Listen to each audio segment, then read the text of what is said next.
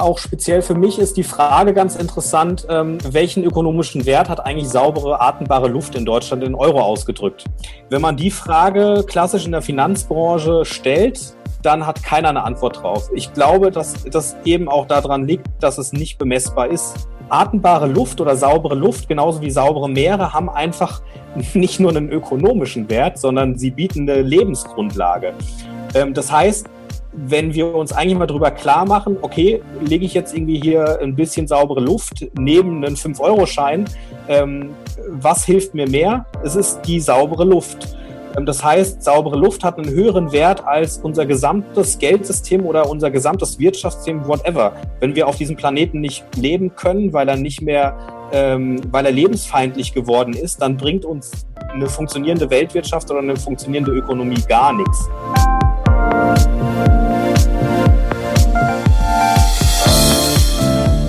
Hallo und herzlich willkommen zu einer weiteren Folge von New Social Economy, unseres Podcasts zu Sozialunternehmen. Mein Name ist Walter. Und ich bin Vicky und unser Gast heute ist Manuel Born. Manuel ist 34 Jahre alt und kommt aus Köln. Manuel ist Gründer von PayActive, ein Dienstleister für Zahlungstransaktionen. Hallo Manuel. Hi, ich freue mich, bei euch zu sein, auch wenn es heute ja mit einer gewissen digitalen Distanz ist. Genau, wir sind remote, wir sehen uns aber alle und insofern, das passt schon, gerade in die heutige Zeit. Ja, vielen Dank, dass du da bist. Und ich möchte direkt einsteigen und ähm, dich zu PayActive befragen. Auf eurer Webseite habt ihr den Leitspruch, wir lieben, was wir tun und wir leben, was wir lieben. Was genau meint ihr damit? Ähm, gute erste Frage. Was wir damit meinen ist, dass wir uns mit der Frage beschäftigt haben, wenn wir professionell weiterarbeiten, was tun wir? Also und was erreichen wir in unserer Welt und was können wir damit erreichen? Und ähm, die Frage ist ja nicht ganz einfach und wenn man sie sich nicht stellt, dann, ähm, dann macht man, glaube ich, immer irgendwelche Dinge, weil man sie aus irgendeinem Grund macht. Aber sobald man sich mal hinterfragt, warum tue ich eigentlich das, was ich tue und was hat das für eine Auswirkung, ähm, dann kommt man sehr stark zu sich selbst. Also man kommt nicht nur zu der Welt, sondern kommt auch wirklich dahin, dass man ähm, zu einem Punkt kommt, wo man, wo man sich selber besser versteht und besser findet, als ähm, wenn man sich so eine Frage zum Beispiel nicht stellt. Und das drücken wir mit dem Satz aus. Und ähm, vielleicht kannst du für unsere Zuhörerinnen und Zuhörer kurz ähm, erklären, was, was genau ist PayActive, was, was macht ihr, was ist das Ziel? Ähm, wenn du mich als Peractive fragst, dann ist das vielleicht eine recht überraschende Antwort, aber wir wollen tatsächlich den Planeten retten. Ähm, und zwar nicht nur metaphorisch, sondern wirklich, weil wir davon überzeugt sind, dass unser Planet Hilfe braucht und Hilfe auch, um in Zukunft zu existieren, sodass auf unserem Planeten noch Leben möglich ist. Ähm, wenn ich das jetzt aber so sage, dann ist das natürlich nur die halbe Wahrheit von dem, was Payactive ist. Die andere Wahrheit ist, dass wir an die smartesten Finanzapplikationen glauben, also vor allen Dingen in dem Bereich Payment, weil wir ähm, festgestellt haben, dass wir in vielen Bereichen noch zu wenig digitalisiert sind und wir ähm, viele, viele, viele, viele, viele Unternehmen haben, die damit Probleme haben.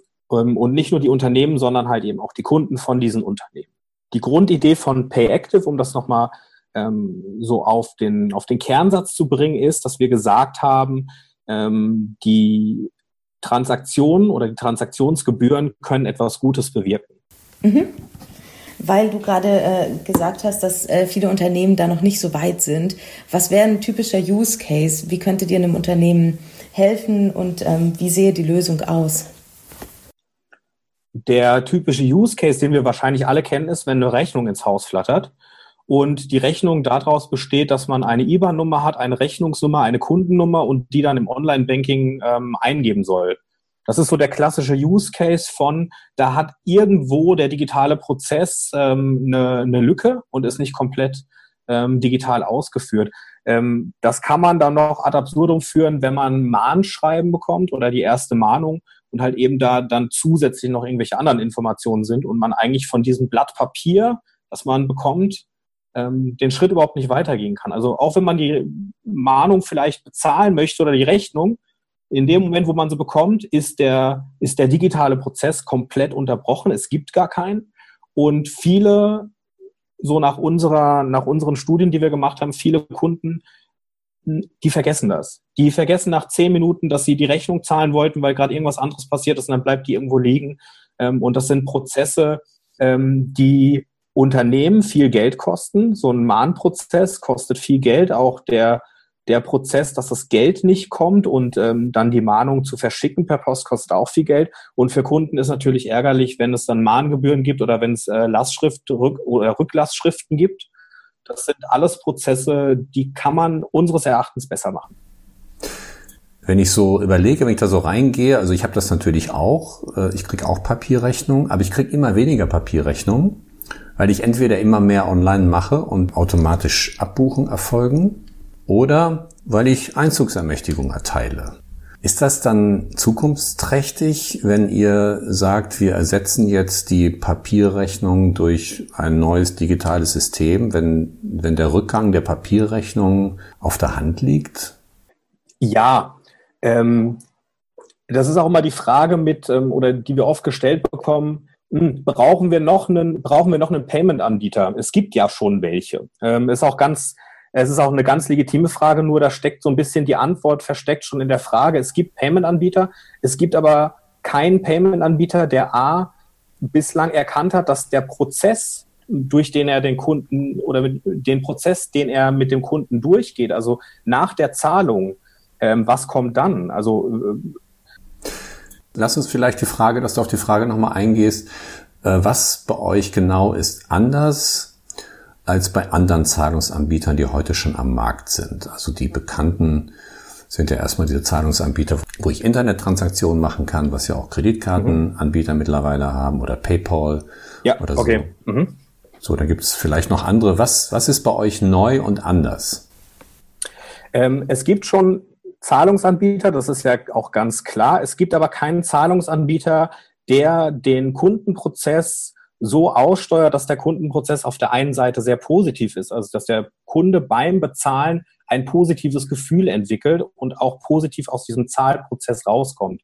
Und was die meisten Zahlanbieter auch noch nicht verstanden haben, ist, dass es diverse Prozesse im Zahlungsprozess selber gibt, die dem Kunden offeriert werden müssten, weil es auch teilweise kurzweilige Liquiditätsengpässe bei Kunden gibt, weil Kunden teilweise auch ähm, mit einer Rechnung vielleicht zu einem gewissen Zeitpunkt überfordert sind. Ähm, das sind alles Prozesse, die sind noch nicht ausgesteuert. Und da legen wir ganz klar den Fokus darauf, dass wir die beste Zahlungslösung entwickeln, die eben komplett kundenorientiert ist und nicht daran ausgerichtet ist, was eben eine Bank für einen Zahlungsprozess auf den Markt bringt und ähm, dann über ähm, Anbieter, Anbieter an Unternehmen weitergibt. Und ähm, wie, wie, wer genau sind eure ähm, Kunden oder beziehungsweise wer sind die Stakeholder? Habt ihr im Fokus immer die User oder sind die Unternehmen im Fokus? Es klang ein bisschen danach, als wären es die User äh, und letztlich sind sie ja alle wichtig, aber wie begreift ihr euch selbst und ähm, worauf fokussiert ihr euch? Also in unserem gesamten Kosmos als Payactive haben wir ähm, drei Stakeholder, was bei anderen Zahlungsanbietern eigentlich klassischerweise immer nur zwei sind. Wir haben eben die, die Unternehmen und deren Endkunden. Wir haben aber auch Banken und wir haben auch NGOs und NPOs. Das heißt, dadurch, dass wir, ähm, dadurch, dass wir eben sagen, wir machen die Transaktion oder wir machen den Zahlungsverkehr nachhaltig und wir geben von jeder Transaktionsgebühr die wir einnehmen, einen gewissen Teil an eine NGO, NPO, ähm, haben wir drei Stakeholder und wir sind komplett auf den Kunden fokussiert. Das heißt, wir sagen, ähm, der Prozess muss auch so gestaltet werden, dass wir es aus Sicht von dem Kunden sehen und nicht aus Sicht von einer Bank oder nicht aus Sicht von einem Unternehmen. Unternehmen würden teilweise auch sehr gerne ähm, viel mehr machen, nur ähm, es gibt gewisse, gewisse technologische Hürden, die man erst überwinden muss. Das heißt, bei vielen, bei vielen Prozessen, wie beispielsweise der EBIX, ähm, die die Banken anbieten, äh, muss man erstmal eine digitale Kapsel bauen, um die Prozesse überhaupt digital anbieten zu können. Und das ist der, das ist der, der, die technologische Haupthürde, die wir nehmen.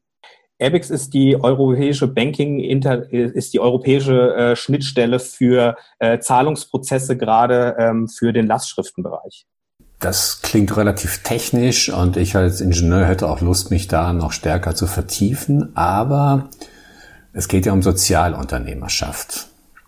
Und erstmal kam mir so der Gedanke, als ich das, das erste Mal auf eure Webseite geschaut habe, dann dachte ich, Mensch, also Zahlungssysteme und so, da sind die ja mit dem Teufel im Bunde, mit der Finanzwirtschaft. Okay. Und das, ja, da musste ich erstmal reingucken, was dann überhaupt äh, eigentlich, ja, was da sozial dran ist jetzt an eurem mhm. Geschäft. Und ich habe verstanden, ein Teil dieser Transaktionsgebühr geht dann an NGOs und an Unternehmen oder Organisationen, die den Planeten retten. Und das wird wahrscheinlich ein gewisser Prozentsatz sein. Kannst du das noch ein bisschen genauer erläutern, wie euer sozialer Impact an der Stelle entsteht? Ja, also ich finde ganz interessant, dass du auf das Hauptthema nochmal ähm, draufgekommen bist. Ähm, in, in welchem Bereich bewegen wir uns? Mein Bruder, der kommt aus der Finanzwelt, der war acht Jahre bei einer internationalen Bank. Und deswegen kennen wir diese Bank auch, oder wir kennen, wir kennen nicht nur die, die Bank, wir kennen halt eben auch diese, diese Welt sehr gut und wir haben aber was Wichtiges erkannt. Und zwar können wir diese Geschichte, was wir machen, vergleichen mit der Geschichte über David und Goliath. Und wenn die Finanzindustrie Goliath ist, was sie dermaßen, was sie definitiv ist auf unserer Welt, dann ist es trotzdem so, dass selbst Goliath verstanden hat, dass giftige Luft nicht geatmet werden kann. Und ähm, Goliath weiß auch, dass wenn die Weltwirtschaft, ähm, wenn die Weltwirtschaft irgendwie nicht geschädigt werden soll, dass das einhergeht mit Planetenschutz oder dem halt eben, dass wir unseren Planeten halt auch schützen. Und ähm, Corona deckt das ja gerade sehr gut auf. Also gerade den Bezug jetzt aktuell sehen wir den Bezug, was passiert, wenn etwas, eine Epidemie wie Corona ähm, die Weltwirtschaft lahmlegt. Das ist was, was selbst die Finanzindustrie nicht möchte. Ähm, jetzt ist aber, wie in dieser uns bekannten Geschichte, das große Problem, diese Riesen, die sind unglaublich schwerfällig und langsam. Und es gibt auch kaum Bewegung. Und das ist immer der Grund, warum eigentlich bisher David immer gewonnen hat, weil er einfach schneller war. Das ist dann vergleichbar mit beispielsweise den kleineren Startups, die was ändern. Ähm, die, die Geschichte, die wir jetzt aber erzählen wollen, ist eigentlich die Geschichte, dass wir sagen, ähm, hm, wir müssen diese bestehenden Ressourcen, die die Finanzindustrie zur Verfügung stellt, eigentlich, wir müssen die nutzen.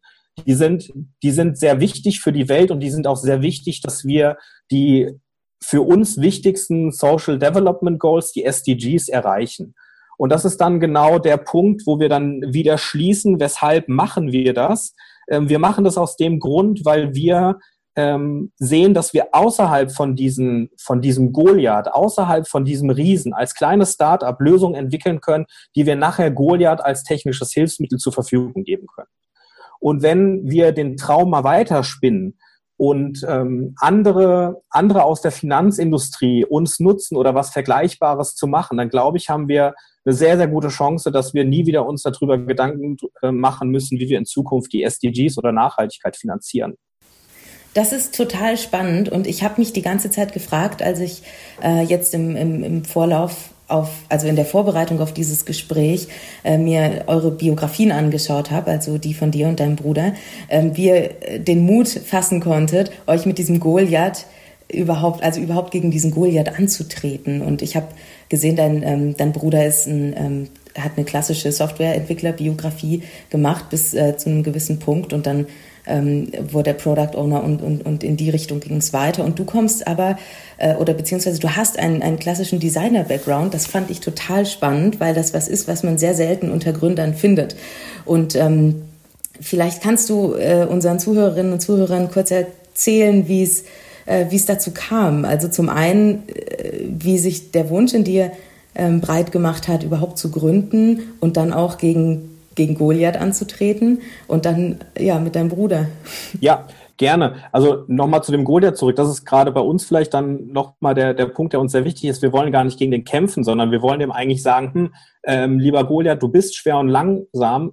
Hier wir helfen dir, dass du ein bisschen schneller in so eine Richtung kommst. Das ist, das ist das, wo wir sagen, ähm, okay, das ist uns, das ist uns auch sehr wichtig, weil ähm, die Finanzindustrie, die hat keinen guten Ruf. Also müssen wir auch gar nicht drüber reden. Äh, wir müssen auch gar nicht drüber reden, dass gerade Nachhaltigkeit oder, ähm, oder auch Gutes tun in der Finanzindustrie ähm, überhaupt irgendwie ähm, da eine Verbindung zu hat. Ähm, zu der Geschichte, warum wir auf die Idee kamen oder was uns motiviert hat zu gründen. Wir haben uns, wir haben uns wirklich irgendwann die Frage gestellt, ähm, wir sind alle auf diesem kleinen Planeten, ähm, der im Weltall blau vor sich hinschimmert. Und irgendjemand, irgendjemand muss ja mal anfangen, hm, vielleicht irgendwie etwas, etwas in eine Richtung zu bringen, dass es, dass es anders funktioniert. Und das ist eigentlich das, warum wir gesagt haben, okay, ähm, wir möchten das machen, weil ähm, vielleicht auch aus meiner Expertise heraus mit, mit dem Design, Design ist genauso wie aber auch Geld eine gestalterische Kraft. Mit dieser gestalterischen Kraft kann man, wenn man den Planeten als Organ versteht oder als organische Lebensform, entweder Teil von dem, von dem Problemorgan oder dem gestalterischen Organ sein. Und wir haben uns eben dazu entschieden, dass wir, dass wir ein nützliches Organ sein möchten und schaffen eigentlich nur diese Grundform des nützlichen Organs, um dem Planeten zu helfen. Also das, das musst du mir noch mal, das musst du mir noch erklären. Also ich verstehe, dass du, ähm, dass dir sowohl, also ich habe immer verstanden, Geld gibt dir Optionen, um auch Dinge zu verändern. Und ähm, auch bei Design geht es ja darum, Dinge zu verändern, vielleicht auch Dinge zu, zu schaffen und zu kreieren. Und ähm, ich verstehe dieses gestalterische Potenzial. Aber es ist ja trotzdem noch ein großer Schritt, ähm, dann zu sagen, okay, wir nehmen diese wir nehmen den steinigen Weg, wir gründen selber was. Du kannst dich ja auch einfach irgendwo anstellen lassen, zum Beispiel, oder einfach selbstständig als, als Designer arbeiten für vielleicht ähm, Organisationen, die dich interessieren. Wie kam es, dass ihr gesagt habt, wir wollen das aber selber sein? Also nochmal ganz konkret irgendwie, warum wir gesagt haben, okay, wir müssen ein kleines Startup gründen. A, ähm, die Erfahrung in der Finanzbranche meines Bruders war, große Riesen schwerfällig. Wir müssen etwas kleineres, agileres machen. Wir müssen die Möglichkeit haben, ähm, etwas ausprobieren zu können, neue Wege gehen zu können und es dann groß aufzuziehen, ist halt eben die einzige Möglichkeit, die wir haben über ein Startup. Und bei mir die Expertise war in, in eine ähnliche Richtung. Ähm, ich habe sehr lange in einem großen Konzern als, als externer Mitarbeiter gearbeitet und habe dann auch eben die Erfahrung gemacht, ähm, Veränderungen in der strategischen Ausrichtung von einem Unternehmen ähm, sehr kurzfristig hinzubekommen, ist ein, fast ein Ding der Unmöglichkeit, weil es einfach sehr, sehr viele unterschiedliche äh, Mitsprachepositionen gibt, sehr, sehr viele unterschiedliche Stakeholder, die alle ein, eigene Interessen im Unternehmen haben. Und die, äh, die einzige Möglichkeit, die wir gesehen haben, positiven Einfluss drauf zu nehmen, dass wir etwas verändern und zwar nicht in den nächsten 50 bis 100 Jahren, sondern in den nächsten 10 Jahren bis 20 Jahren war, wir gründen selber, wir entwickeln die Technologie, wir machen das so schnell und so lean wie möglich und ähm, skalieren das dann auf groß. Ich war jetzt am Wochenende an der Elbe am Elbstrand und dann durfte ich wieder beobachten, wie so ein riesen Containerschiff quasi eingeparkt wurde. Und wenn man da hingeguckt hat, dann hat man gedacht, da verändert sich gar nichts. Und äh, irgendwie fünf Minuten später war es dann deutlich weiter. Der ganze Vorgang dieses Einparkens hat circa eine halbe Stunde gedauert. Und das ist ja immer so die Metapher des riesigen Tankers. Und ihr sagt jetzt, ihr sind das Schnellboot und äh, das dauert uns alles zu lang. Das kann ich auch bestätigen. Ich habe selber lange im Konzern gearbeitet und dann dauern solche Dinge tatsächlich einfach sehr lang, weil es eben Riesentanker sind. Was würdet ihr machen, und das ist aber durchaus typisch und üblich, wenn ich jetzt so ein Riesentanker wäre, also ich wäre jetzt ein großes internationales Bankinstitut und würde sagen, hey, was die da machen bei PayActive, das finde ich cool, ich kaufe die. Dann macht er doch bestimmt Freudensprünge, oder? Da müssen wir dann drüber reden, was wir für eine Organisationsform sind. Und zwar, wir sind gegründet als GmbH, also als ähm, sehr, sehr bekannte Form, aber ähm, im Verantwortungseigentum, im Steward Ownership. Das bedeutet, ähm, wir haben eine, wir haben als Gesellschafter bei uns an Bord eine, eine Stiftung, die Purpose Stiftung, die das verhindert. Das heißt, unser Unternehmen kann ähm, Gewinne als Mittel zum Zweck erwirtschaften, aber Gewinne können kein ähm, können kein Selbstzweck sein. Das heißt, selbst wenn wir das Unternehmen verkaufen könnten, was im Prinzip geht an ein, ähm, an ein anderes Unternehmen im Verantwortungseigentum, da gibt es, da gibt es auch äh, durchaus Optionen. Also beispielsweise ist ähm, Bosch, was die wenigsten wissen, ein Unternehmen im Verantwortungseigentum, an die könnten wir verkaufen. Ähm, wir könnten das Geld aber nicht rausholen. Das heißt, ähm, dadurch, dass wir das Unternehmen im Verantwortungseigentum gegründet haben, ist bei uns von Anfang an jetzt fest, festgeschrieben, dass A, Gewinne Mittel zum Zweck sind und nicht zum Selbstzweck und B, das Unternehmen immer den aktiven Unternehmenslenkern und Mitarbeitern gehört. Das heißt, die Mitarbeiter, die im Unternehmen eine ähm, Entscheidungsposition haben oder auch die, ähm, die, ähm, diejenigen, die das Unternehmen leiten, ähm, die haben Stimmrechte, alle anderen nicht. Ähm, ich möchte aber noch mal kurz darauf zurückkommen, auch was du gesagt hast mit dem Tanker. Ähm, ich finde das ein tolles Bild, weil ich kann dir genau sagen, wo wir bei diesem Tanker wären. Wir wären vorne dran und würden als Lotsenboot diesen Tanker in den nächsten größeren Hafen ziehen. Das ist die Vision, die wir für große Unternehmen haben. Und wenn es noch ganz, ganz viele andere kleine Lotsenboote wie uns geben würde, könnten wir ganz, ganz viele Tanker bewegen und die durch sehr enge und steinige, ähm, sagen wir, selbst Fjorde durchführen und in den nächsten sicheren Hafen bringen. Ich finde das spannend mit dem Lotsenboot, weil ich mir vorstelle, dass das keinen leichten Job hat, das Lotsenboot. Und äh, auch äh, zu gründen ist ja ähm, eine Reise, die anstrengend und steinig sein kann, auch im Wasser. Ich habe ähm, mir überlegt, es äh, muss einen starken Antrieb geben, wenn man gründet. Und äh, jeder, der Außergewöhnliches leistet, braucht einen starken Antrieb. Und der kommt ja bei euch, ähm, wenn man euer Unternehmen betrachtet, aus jeder Pore schreit ja dieser Antrieb. Ich habe gesehen, Payment, Purpose, People, Planet sind die großen vier Themen, die vier Ps, äh, auf, auf die ihr euch fokussiert. Und ähm, es ist ja auch nicht selbstverständlich, dass man, ähm, dass, dass Gründer so, ein starkes, so eine starke soziale Ader haben und, und, und, und die auch präsentieren. Und was unterscheidet euch? Wie kam es zu dieser starken Ausrichtung, dieser starken Purpose-Drivenness?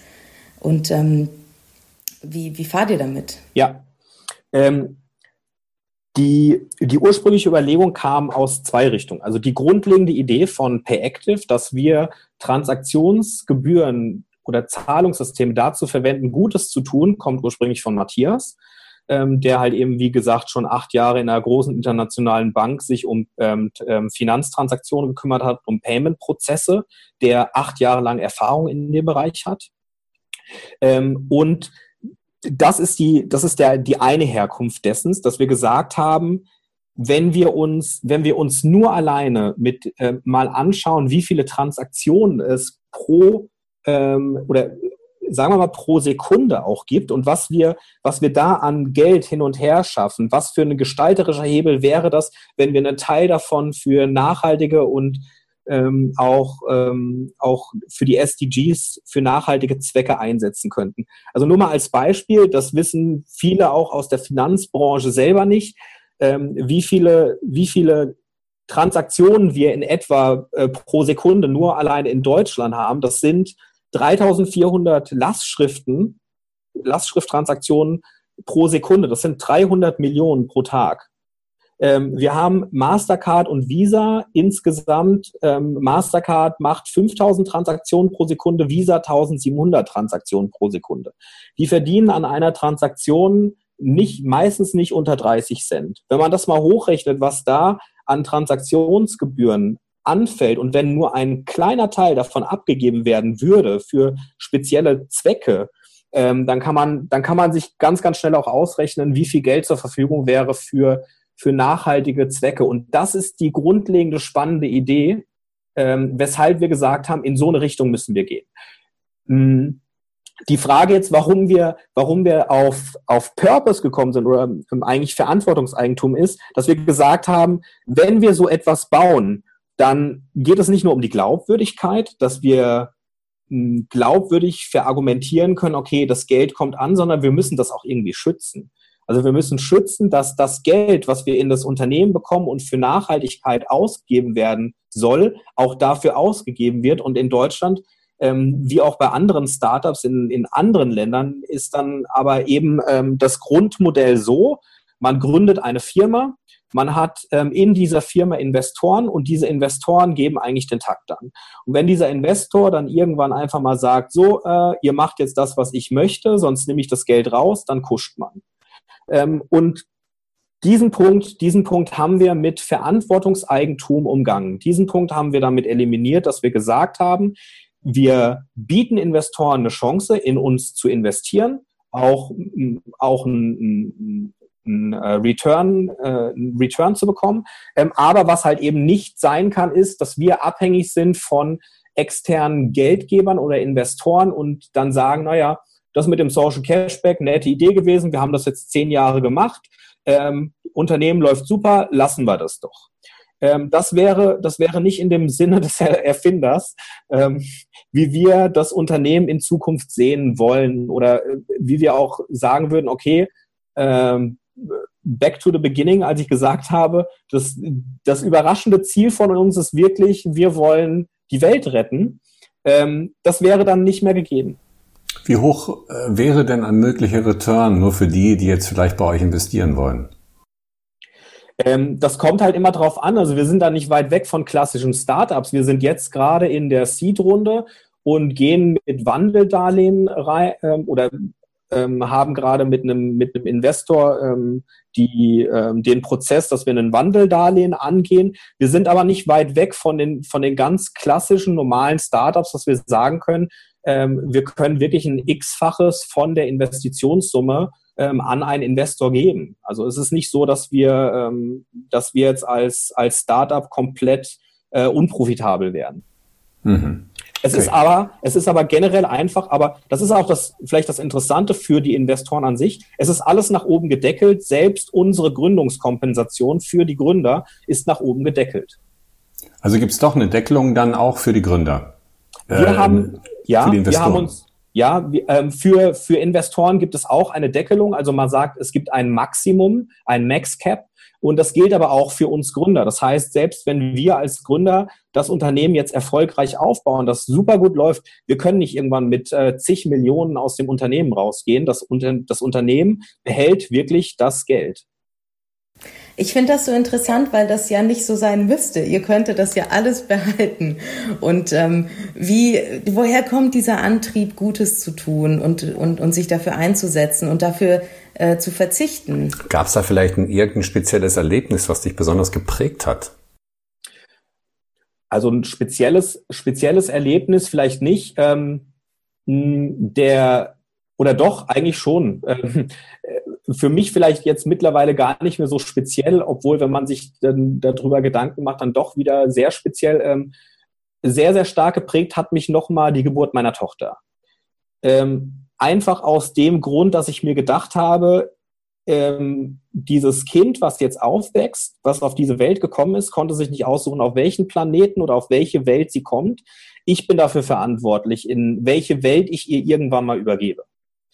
Und ähm, wir haben auch gemerkt als Startup, dass viele, viele andere sich ähnliche Gedanken machen und sich Gedanken darüber machen, welche Welt übergeben wir der nächsten Generation. Und das ist ein sehr starker Motivationsgrund ähm, für mich persönlich, ähm, wo ich sage, das ist, das, ist ein, das ist mit der Grund, dass wir gesagt haben, okay, ähm, wir müssen es ein bisschen anders gestalten als andere ähm, Startups, die man so kennt, ähm, die in die Richtung von, von Unicorns gehen oder die ähm, sehr, sehr viel Geld erwirtschaften können. Ja, das ist sicherlich ein sehr prägendes Erlebnis, die Geburt die Geburt einer Tochter an sich, aber dann eben das damit auch zu verbinden. Sehr cool. Ähm, ich würde gern meinen Blick nochmal auf ein weiteres Thema richten. Und zwar, wie viele Leute seid ihr denn in dem Unternehmen mittlerweile? Also ähm, das Gründerkernteam sind ähm, zwei Leute. Wir haben noch eine äh, Mitarbeiterin mit dabei, die bei uns auch ähm, seit Anfang an mitarbeitet und ähm, haben noch ähm, zwei weitere, die für uns schon, ähm, schon in, in gewisser Weise auch tätig sind, teilweise aber momentan äh, noch unentgeltlich, weil wir jetzt auch gerade erst im April die Gründung vollzogen haben. Ähm, damit wären wir jetzt summa summarum momentan ähm, vier Leute und einen externen Berater, der uns schon durchgehend extern äh, unterstützt und zu einem späteren Zeitpunkt bei uns einsteigt. Mhm. Also ihr habt schon durchaus, also du und dein Bruder als Gründer, ihr habt schon Führungsaufgaben. Ja. Und wenn ich jetzt mal so von außen auf euch raufgucke oder irgendjemand guckt von außen so auf eure Firma rauf und auf das, was ihr so untereinander macht und wie du und dein Bruder eure Aufgaben aufteilen, wie ihr die Menschen, die mit euch zusammenarbeiten, als auch eure Stakeholder, äh, wie ihr mit denen kommuniziert, wie ihr sie führt. Was sieht derjenige oder diejenige dann? Ähm, dass wir kein Oben und Unten haben, ähm, ist auch eine sehr wichtige Erfahrung, die ich gemacht habe. Bevor ich das Startup gegründet habe, war ich fünf Jahre lang in einem anderen Unternehmen und hatte unter mir ähm, drei Softwareentwicklungsteams. Das waren insgesamt über 30 Leute. Für die war ich disziplinarisch verantwortlich. Ähm, das heißt, ich war verantwortlich dafür, ähm, auch ähm, Einstellungs- oder Kündigungsgespräche zu führen oder halt eben gewisse Prozesse mit denen anzugehen. Und ähm, man lernt sehr, sehr schnell, wenn man mit anderen Menschen regelmäßig zu tun hat, ähm, dass hinter jedem Mitarbeiter auch eine Existenz steckt. Ähm, und hinter jeder Existenz steckt wiederum ein ganzes Ökosystem. Ähm, da stecken Familien dahinter, da stecken andere Prozesse dahinter. Ähm, und vieles hängt halt eben mit der Arbeit zusammen. Und mm, was, was bei uns jetzt noch als Startup gerade, glaube ich, die Regel ist, was bei vielen anderen Startups auch so ist, wir haben keine, wir haben keine großen Hierarchien. Wir haben unsere Verantwortungsbereiche, die sind ganz klar definiert und ganz klar miteinander abgegrenzt. Jeder hat seinen Bereich, aber ähm, wir leben eine sehr, sehr offene ähm, Kultur und auch eine Feedback-Kultur, stehen, stehen zu Fehlern, aber genauso auch zu positiven Ereignissen oder zu positiven Prozessen und sind irgendwie alle in dem gleichen Boot. Das heißt, wenn wir als kleines, junges Team ähm, wenn wir uns, ähm, wenn wir uns jetzt äh, darauf stürzen würden, dass wir sagen, okay, ähm, jeder für sich, jeder alleine, ahoi, dann ähm, glaube ich, würden wir das nicht hinbekommen, dass wir ein Unternehmen auf, aus dem Boden stampfen würden, aus nichts. Also die Verantwortung, die Verantwortung, die wir jetzt schon ähm, teils für die, für die Mitarbeiter von uns übernehmen, die ist schon sehr hoch. Auf der anderen Seite aber eben auch die Mitarbeiter, die bei uns äh, liefern, ähm, geben schon so viel rein, ohne dass wir ein regelmäßiges Gehalt zahlen können, ohne dass wir was anderes zahlen können, wo man sich vielleicht oft doch dann nochmal die Frage stellt, okay, ähm, warum machen die das? Machen die das überhaupt wegen dem Geld oder machen die das wegen dem, wegen dem tieferen Sinn, den man hat? Und wir haben ganz offen auch mit den Leuten, mit denen wir zusammenarbeiten, gesprochen. Und deswegen kann ich auch mit Sicherheit sagen, dass es ähm, in erster Linie der tiefere Sinn ist. Die auch ein, die auch ein Startup, glaube ich, irgendwie ähm, in die Bahn bringt. Also, ja. Ja. Ja, und ich hatte mir auch angeschaut auf eurer Webseite, ähm, da wird von Circle Lead zum Beispiel gesprochen. Das sind äh, Begriffe, die sind mir in der Vergangenheit im, im Kontext Holocracy äh, begegnet. Eine sehr agile Methode. Habt ihr euch auf die Fahnen geschrieben, damit zu, zu, arbeiten? Oder ist das jetzt einfach nur eine, eine, Bezeichnung? Oder äh, ihr macht euch ja, wie es scheint, Gedanken, was für eine Art Organisation ihr da auch aufbauen wollt? Ja, nein, wir es sind wirklich, es sind keine Buzzwords, wir arbeiten wirklich danach. Ähm, wir arbeiten auch nicht, ähm, wir arbeiten auch nicht nach, würde ich mal sagen, klassischen Zielen, dass man sagt, irgendwie, oh, wir haben diesen Milestone und wir machen das so und so. Ähm, wir arbeiten auch vom, vom Management her nach, ähm, nach Objective Key Results. Ähm, auch nochmal eine ganz spannende Geschichte. Also wir, wir setzen uns ähm, gemeinschaftlich in, in gewissen, in, in, in unseren Circles, setzen wir uns gewisse Objectives, die wir mit Key Results erreichen wollen und ähm, hauen jetzt nicht drauf rum, dass irgendjemand irgendwie kleinsteilige Aufgaben von uns bekommt, sondern es geht wirklich immer um das größere Ganze, um das zu erreichen ähm, macht auf der einen Seite managementmäßig komplett total den Sinn. Ich denke auch, dass wir, dass wir ähm, gerade auch zeigen, wie schnell man gewisse Prozesse aufgleisen kann, wie schnell man auch gewisse Sachen machen kann, wenn man ein bisschen agiler arbeitet. Auf der anderen Seite ist es, ähm, ist es aber auch äh, so, dass man, dass man ganz einfach sagen muss, aus der, aus der Erfahrung, die wir mit den, mit den ähm, Techniken gemacht haben, ähm, es macht mehr Spaß und es ist auch flexibler für das Privatleben.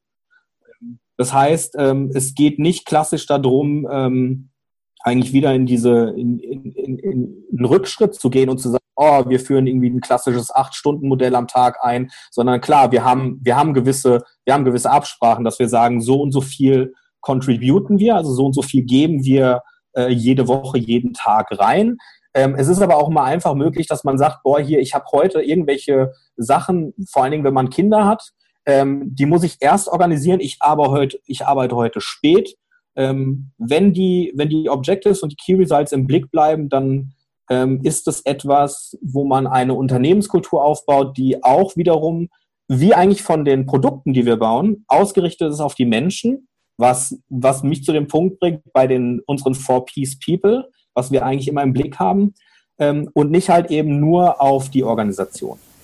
Vielleicht kurz nochmal für unsere Zuhörerinnen und Zuhörer äh, zum Thema OKRs. Das ist ein Managementsystem, ähm, bei dem äh, Unternehmensziele eben so gesteckt werden, dass sich jeder in der Organisation auch ähm, mit einbringen kann und auch ähm, die Möglichkeit besteht, Ziele so runter zu kaskadieren, dass jeder in der Organisation sie versteht. Und das ist eine Methode, die ist noch nicht so alt und die hat ähm, geht zurück auf Peter Drucker und die hat Unternehmen wie YouTube und Google zu den riesen Playern gemacht, die sie heute sind. Und ähm, damit hat man, würde ich sagen, auch einen ganz klaren Wettbewerbsvorteil. Und ähm, auch nochmal für die Zuhörer, Holocracy ist eine sehr demokratische äh, Methode, bei der Mitarbeiter sich ähm, fernab von Hierarchien organisieren und man mehr ähm, sozusagen Expertengremien äh, bildet für bestimmte Themen und Ownership definiert. Und äh, das nur kurz als kleiner Einwurf. Ich wollte auch noch Walter eben ansprechen, weil du, Walter, dich ja sehr stark äh, damit auseinandergesetzt hast, was äh, Leute antreibt in Organisationen, die einen bestimmten Purpose auch oder einfach in Social Businesses, äh, Leute, die sich in Social Businesses beteiligen und äh, dass sich das ja vielleicht unterscheidet von ähm, ganz normal äh, gewinnmaximierungsgetriebenen Unternehmen und, ähm, und, und was da der, der, der große Lernfaktor ist. Also Manuel wäre äh, ein optimaler Mitarbeiter mit dieser Motivation und diesem äh, Spirit ähm, und diesem Purpose. Du wärst ein optimaler Mitarbeiter für jedes Unternehmen. Das Problem ist nur, du würdest halt mit dieser Motivation wahrscheinlich zu keinem Unternehmen, zumindest nicht zu den großen Bekannten, vermutlich wechseln wollen, weil du genau das da vermisst. Also Manuel hat sich, ähm, ich sag mal ein bisschen salopp, einen Purpose gebaut, einen eigenen Sinn für das, was er tut, entwickelt. Und das geht natürlich sehr gut dadurch, dass man Unternehmen gründet und, ähm, und ähm, dann Verantwortung übernimmt. Und ähm, dadurch bist du in deinem, in deinem ganzen Konzept, was sinnvoll ist aus deiner Sicht, um die Welt zu retten, wie du es ja auch am Anfang gesagt hast, bist du komplett unabhängig. Und äh, durch eure spezielle Konstruktion im, im Unternehmen habt ihr euch auch, also habt ihr auch sichergestellt, dass ihr nicht, äh, nicht übernommen werdet, feindlich übernommen werdet, sage ich mal, von irgendeinem Großinvestor oder sowas. Freundlich wird ja gehen. freundlich, freundlich wäre möglich. Ja, ähm, könnte ich als Bosch euch kaufen? Ähm, wäre das kompatibel von den Werten her? Oh, von den Werten müssten wir vielleicht noch mal ein paar, bei ein paar Sachen drüber sprechen. Das ist ein ähm, Familienunternehmen. Ja, wir, wir sozusagen auch. Ähm, ähm, aber grundsätzlich wäre es möglich, ja, weil Bosch halt eben den gleichen Aufbau hat wie wir. Ähm, kontrolliert halt eben durch eine Kontrollgesellschaft, der darauf achtet, dass ähm, gewisse Standards eingehalten werden. Ähm, es müssten halt eben gewisse Statuten, die jetzt Purpose, also die Purpose Stiftung oder Steward Ownership generell ähm, einfach, ähm, ja, für die, die einstehen, die müssten halt eben auch gegeben sein, aber es wäre, es wäre möglich. Es wäre möglich, ähm, wir können auch den Kontrollgesellschafter, der derzeit die Purpose Stiftung ist, könnten wir durch einen Kontrollgesellschafter ersetzen, der die ähnlichen oder der die gleichen Prinzipien unterstützt. Um noch ganz kurz auf die Frage von Vicky einzugehen, auch Manuel. Also was ja durch viele Studien bestätigt wurde, ist, dass Menschen, die so einen starken Purpose haben, also einen starken Antrieb haben, auch einen starken idealistischen Antrieb und bei allem Respekt die Welt retten zu wollen, ist was sehr idealistisches, dass dann die Gefahr sehr groß ist, auch ein Stück weit daran zu verbrennen oder vielleicht sogar zu zerbrechen. Also das Thema Burnout kommt aus den 60er, 70er Jahren und war vornehmlich in Berufen auch zu finden und ist immer noch vornehmlich in Berufen zu finden, die ähm, einen sehr idealistischen Anspruch auch haben. Also gerade in helfenden Berufen oder eben auch durchaus in, in Startups, ja, die einen sehr idealistischen Anspruch haben. Ist dir das bewusst, dass du, also dass das Risiko besteht, dass du ausbrennst, dass du irgendwann nicht mehr kannst bei dem allem, was du so auf der Agenda hast und was du vorantreibst? Ja, ähm, total. Ähm, bin ich auch, glaube ich, durch die durch das letzte Unternehmen, bei dem ich ähm, vorher war, irgendwie so immer an der Grenze gewesen. Wobei ich da sagen muss, ähm, ich denke, wir müssten noch mal eine, vielleicht, vielleicht so eine grundsätzliche Diskussion darüber führen, was Burnout ist und was Boardout ist.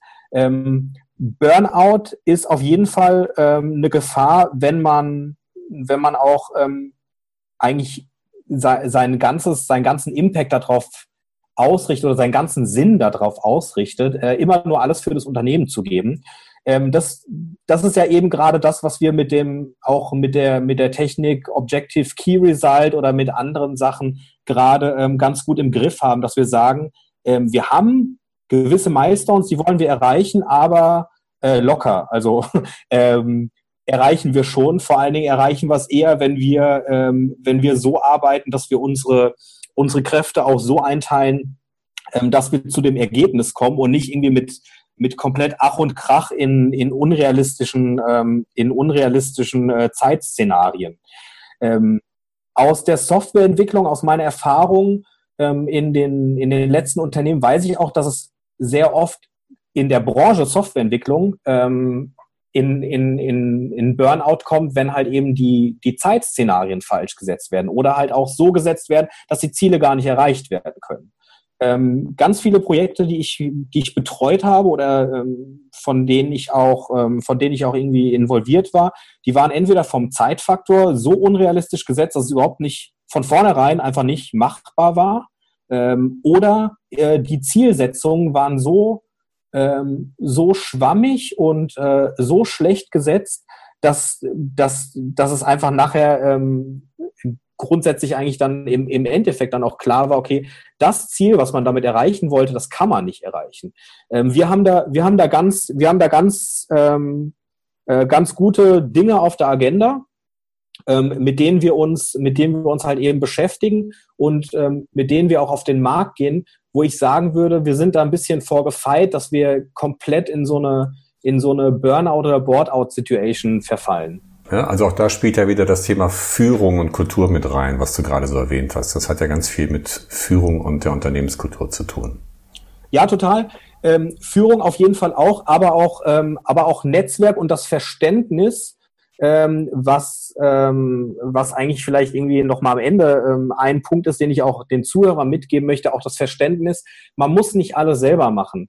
Ähm, gerade wenn man länger in den Jobs drin ist und je, je weiter man eigentlich auch ähm, witzigerweise oben in der, in der Riege irgendwie steht, desto mehr lernt man, ähm, dass auch, ähm, dass halt auch einfach eine Distribution von Aufgaben an verschiedene Mitarbeiter und halt eben auch ähm, Circles aufzubauen, ähm, ein ganz gutes Ding ist, um die Arbeitslast zu verteilen.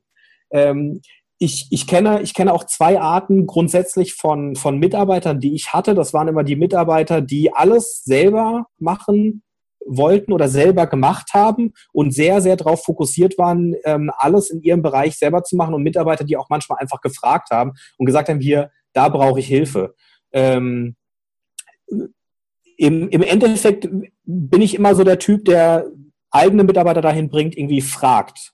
Fragt, teilt, ähm, nutzt auch Netzwerke, fragt auch, fragt auch in Netzwerken mal Leute, die was ähnliches machen und ähm, nutzt die Kollaboration. Kollaboration ist ein, ist ein super Tool, was man, was man, glaube ich, irgendwie in den letzten, in den letzten Jahren sehr unterschätzt hat. Einfach aus dem Grund, weil man immer dieses Konkurrenzdenken hatte, ist natürlich auch gefördert irgendwie durch, durch alles, was in den Medien immer in die Richtung geht, wie äh, Deutschland sucht den Superstar oder Topmodel. Es geht immer darum, einer gewinnt, alle anderen verlieren. Ähm, das trägt nicht unbedingt dazu bei, dass wir noch teamfähig sind oder dass wir sagen, okay, wir können ja auch alle gewinnen. Ähm, sollte man aber auf jeden Fall mal für sich selber vielleicht ähm, so abwägen, ob das vielleicht der bessere Weg wäre. Ich finde das ein schönes Stichwort, dass alle gewinnen. Denn ähm, ich wollte noch mal ganz kurz eingehen auf das Thema der NGOs und NPOs, die ihr unterstützt. Und ich habe auf eurer Webseite die Formulierung gelesen, ähm, ihr wollt die NGOs und NPOs äh, unterstützen, deren Motoren, ähm, also deren Motoren die Kapazität zu geben, kontinuierlich laufen zu können. Das ist erstmal ähm, sehr passend zu der Schiffsmetapher von vorhin.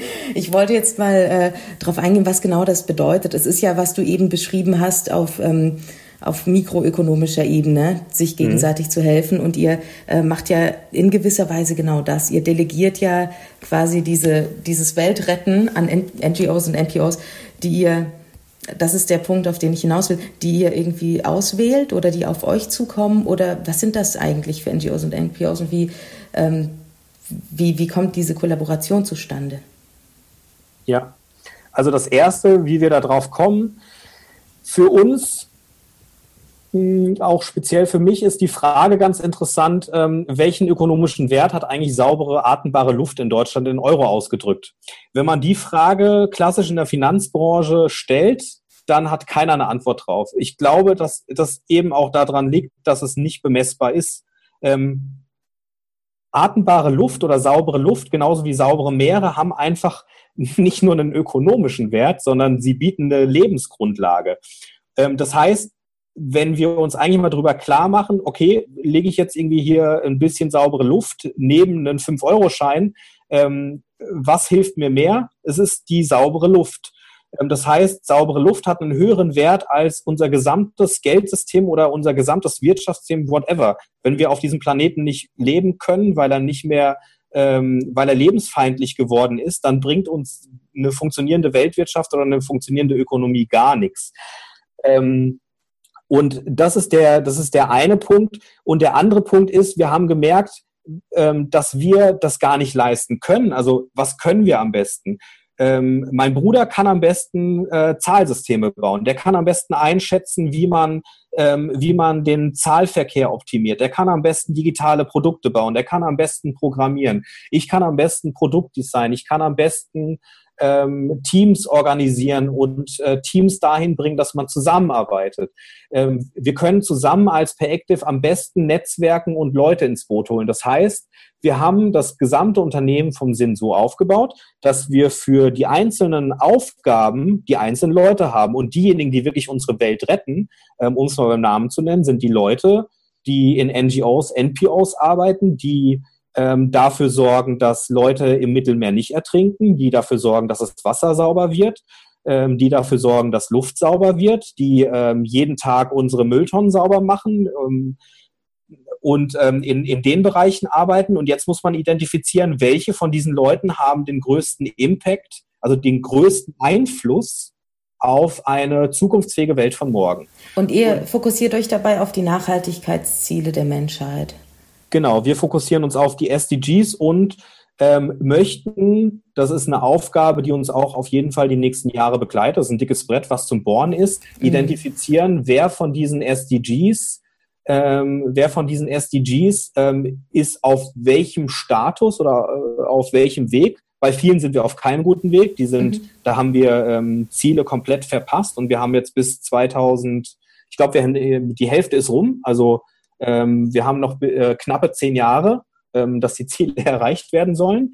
Ähm, und der andere Punkt ist natürlich, ähm, welche NGOs, welche NPOs, welche Projekte, welche Initiativen haben den größten positiven äh, Einfluss auf diese ähm, SDGs.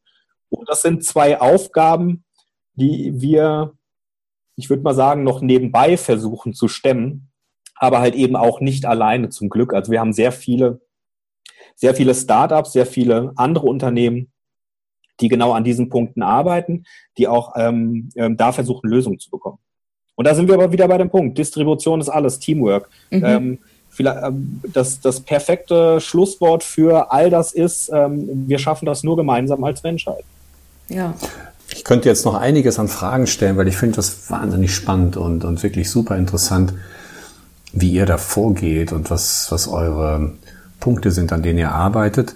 Wir kommen so langsam zum Ende und das, was du eben gerade gemacht hast, war ja schon so eine Art Stichwort ja, ähm, zum Schluss. Wir haben typischerweise immer die Steve Jobs Frage zum Schluss. Du kennst vielleicht diese berühmte Rede von Steve Jobs vor den Stanford Studenten und er hat dort drei Geschichten erzählt oder drei Punkte genannt, die ihm, die ihm sehr wichtig waren, die er den äh, Studenten dort mitgeben wollte. Was sind deine drei Punkte, die du den Hörern und Hörerinnen und der Menschheit mitgeben möchtest? Oh, drei Punkte. Ich finde, äh, drei Punkte ist okay. Ähm, also was ich den Hörerinnen mitgeben möchte, ähm, ist, sich als erstes zu hinterfragen, ähm, wer bin ich überhaupt als Mensch und in welcher Welt von morgen möchte ich leben? Ähm, die, zweite, die zweite Frage, die ich sehr, sehr wichtig finde, ist, dass man ähm, sich hinterfragt, wenn ich in dieser Welt morgen leben möchte, was muss ich heute ändern? Und die dritte Frage, ähm, die dritte Frage, die ich finde, die man sich ähm, doch recht gut stellen kann, wäre, ähm, mache ich mache ich es wirklich so, dass ich ähm, dass ich mit dem Gegenüber oder denjenigen, den ich sehe, wirklich gemeinsam auf diesem Planeten lebe oder lebe ich momentan eher an dem vorbei? Also wieder der Weg eigentlich ein bisschen zurück zu aufeinander zugehen, gemeinsam sich als Menschheit wahrnehmen. Das sind richtig spannende, aber auch anstrengende Punkte, die du da genannt hast. Da kann man eine Zeit lang drüber nachdenken. Soll ja auch so sein. ähm, anstrengend auf jeden Fall, vor allen Dingen, wenn man sich mit dem Gegenüber wirklich auch ähm, auseinandersetzt. Vor allen Dingen, wenn das Gegenüber im Spiegel ist. Schön gesagt. Das, äh, das ist ein wirklich gutes Schlusswort und ich will mich auch nochmal ganz herzlich bedanken äh, für die Zeit und die Einblicke und das spannende Gespräch. Vielen, vielen Dank, dass du dir die Zeit genommen hast. Ja, sehr, sehr gerne. Ich freue mich auch sehr über die Einladung und das hat mir wirklich Spaß gemacht, mit euch auch darüber zu reden, ein paar Einblicke auch weiterzugeben. Ähm, wir möchten auch vieles immer ja ähm, weitergeben und deswegen ähm, freut mich das immer, wenn es die Gelegenheit dazu gibt. Ja, und mit äh, diesem Schlusswort möchten wir uns auch bei den Zuhörerinnen und Zuhörern nochmal herzlich fürs Zuhören bedanken. Dreimal in einem Satz. Und äh, würden uns sehr freuen, wenn ihr auch zum nächsten Mal wieder einschaltet. Das war's für diese Folge New Social Economy und ähm, danke fürs Zuhören. Tschüss alle zusammen. Tschüss. Tschüss.